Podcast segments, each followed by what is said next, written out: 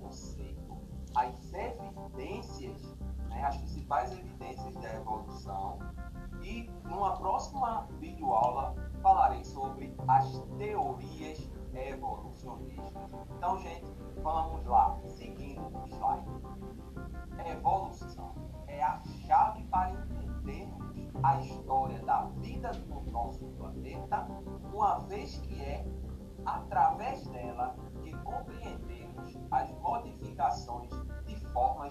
no decorrer do tempo. Tudo bem, gente? Esta é a definição de evolução.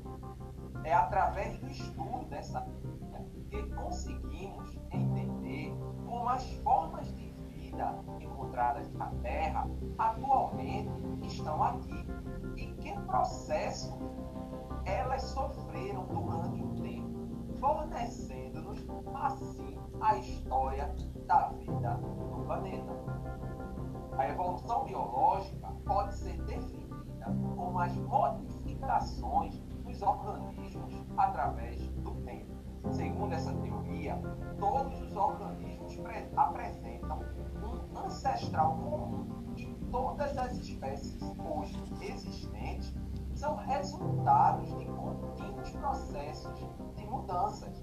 Admite, portanto, que todas as espécies não fixas, aliás, admite-se, portanto, que todas as espécies não são fixas e estão em constante modificação. Tudo bem, gente? O Misa pode seguir.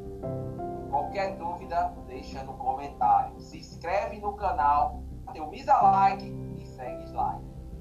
Evidências da evolução. A evolução tem suas bases fortemente corroboradas pelo estudo comparativo dos organismos, sejam fósseis ou atuais. Os tópicos mais importantes desse estudo serão apresentados de forma resumida: homologia e analogia.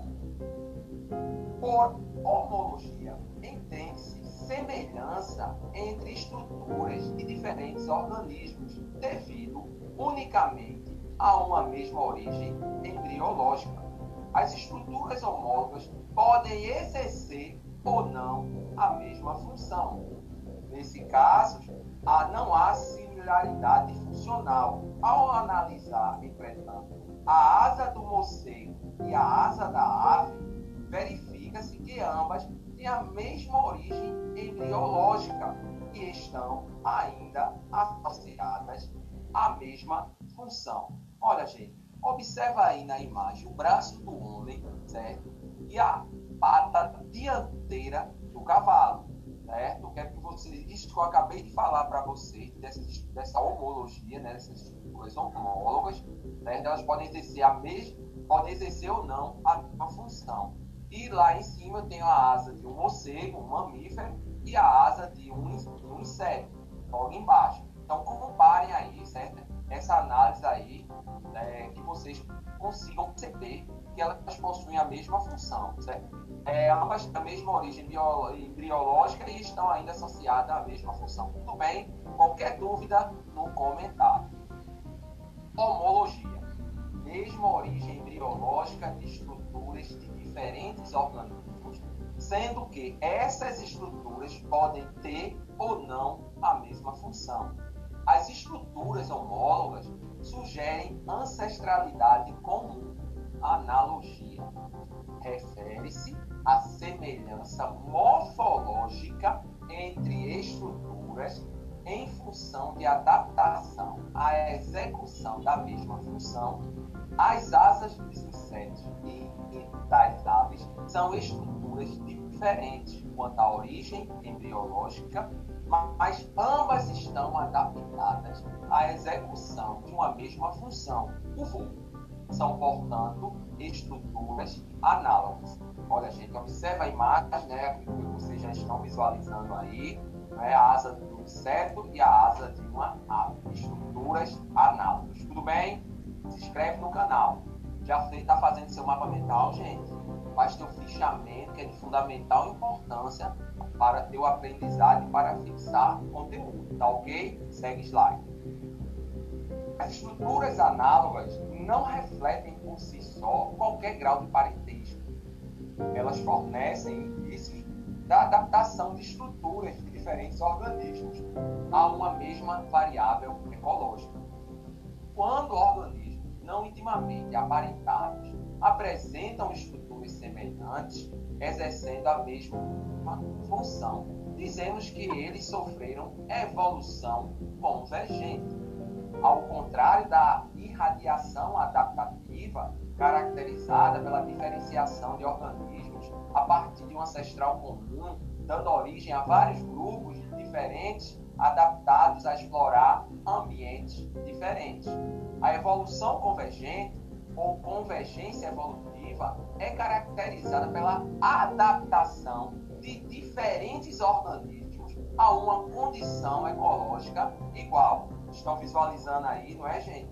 Três indivíduos aí, um golfinho, que é um mamífero, o ictiosauro, um réptil, e o tubarão, que é um peixe, certo? Segue slide.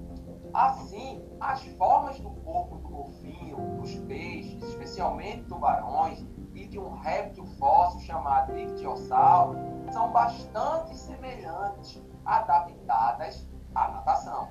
Nesse caso, a semelhança não é um sinal de parentesco, mas resultado da adaptação desses organismos no ambiente aquático. Órgãos vestigiais, aqueles que alguns organismos encontram-se com tamanho, com tamanho reduzido e geralmente sem função, mas em outros organismos são maiores e exercem função definitiva. A importância evolutiva desses órgãos vestigiais é a indicação de uma ancestralidade comum. Um exemplo bem conhecido de órgãos vestigial no homem é o apêndice vermiforme, estrutura pequena e sem função que parte do seco, estrutura localizada no ponto onde o intestino delgado liga-se ao grosso.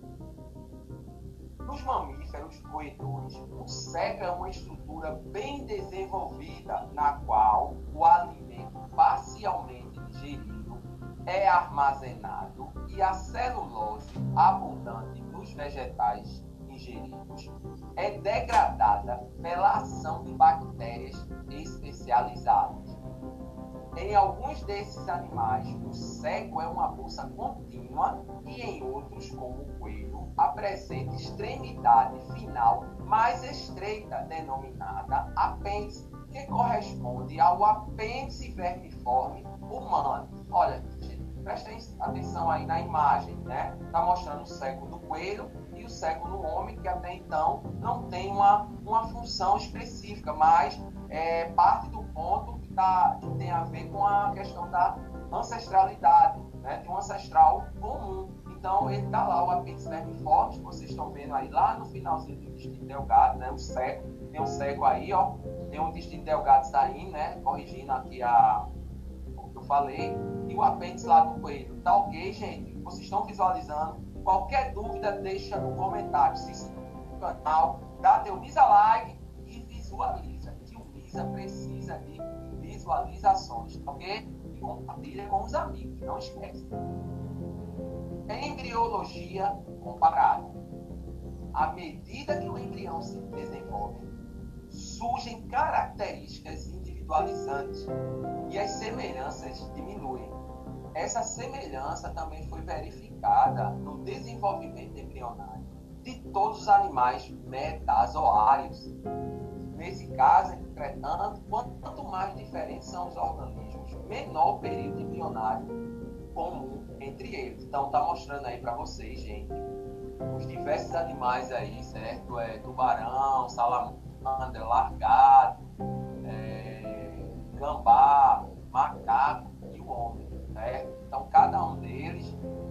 período aí embrionário, tá ok? Fósseis. Mais uma evidência aí, viu, gente? Da, da evolução. Não esquece disso. A gente já viu lá a homologia, a analogia. Agora estamos nos fósseis, tá ok? Vimos a embriologia também, viu? que também faz parte. Tudo isso aí são evidências da evolução, certo? é, é considerado fóssil qualquer indício da presença de organismos que viveram em tempos remotos da Terra. As partes duras do corpo dos organismos são aquelas mais frequentes conservadas nos processos de fossilização, mas existem casos em que a parte mole do corpo também é preservada. Dentre é, estes, podemos citar os fósseis congelados, como exemplo o mamuto encontrado na Sibéria do Norte e os fósseis de inseto encontrados em âmbar. Você pergunta, âmbar, o que é o âmbar? Neste último caso, os insetos que penetravam na resina pegajosa eliminada pelos pinheiros morriam. A resina endurece, transformando-se em âmbar, e o inseto aí contido era preservado nos detalhes de sua estrutura. Ah, tio Miss, eu não compreendi. Eu acredito que cada um que está visualizando essa videoaula de hoje já deve ter visto o Jurassic Park, né? um filme aí bastante premiado, tem, uma, tem um seriado enorme, né? de diversas produções em relação a isso.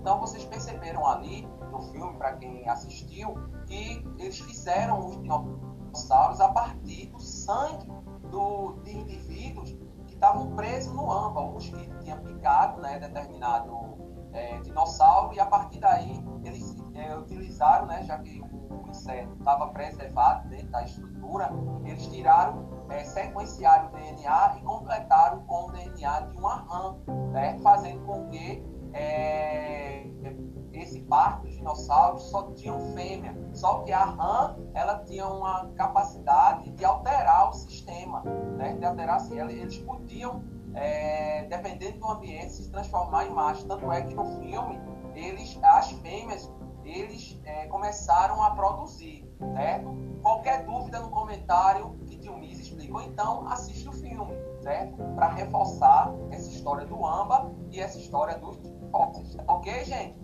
Inscreve no canal, dá like e visualiza.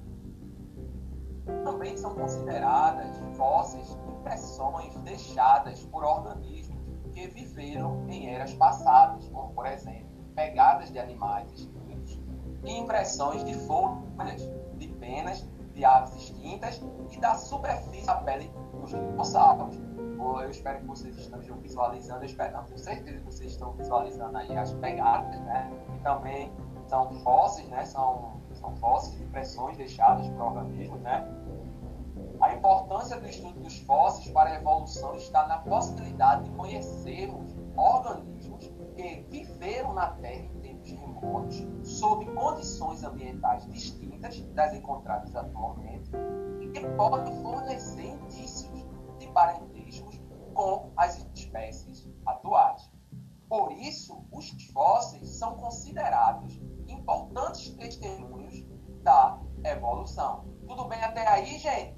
Então, faz teu mapa mental, se inscreve no canal, dá teu misa like e até a próxima aula.